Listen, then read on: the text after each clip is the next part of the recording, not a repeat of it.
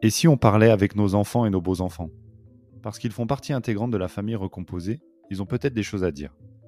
Écouter mes beaux-enfants m'a souvent aidé à réajuster les choses, d'oser en tenant compte de leurs ressentis et questionnements. Parfois on s'inquiète alors qu'il n'y a pas lieu, parfois on pense que c'est facile pour eux alors qu'ils sont en souffrance. Peut-être qu'à la lecture de certains sujets, vos beaux-enfants, vos enfants auront envie de réagir. Ce sera avec plaisir que je récolterai leurs témoignages pour, pourquoi pas, consacrer un épisode de Tuteur illégal à ce qu'ils ont à dire. N'hésitez pas à me contacter sur Facebook ou Instagram ou par mail à tuteurillegal.gmail.com. On garde ça dans un coin de la tête.